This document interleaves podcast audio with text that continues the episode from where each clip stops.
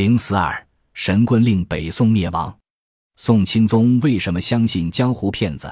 靖康耻，犹未雪。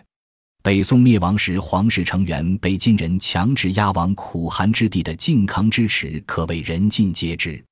说到导致北宋灭亡的第二次开封围攻战，大家往往对一个故事印象深刻：金军重围下的宋钦宗竟然昏庸到相信一个叫郭京的江湖骗子。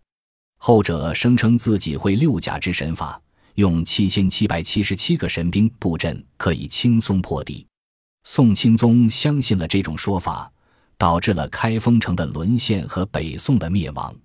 开封城破的原因真的是如此儿戏吗？本集播放完毕，感谢您的收听，喜欢请订阅加关注，主页有更多精彩内容。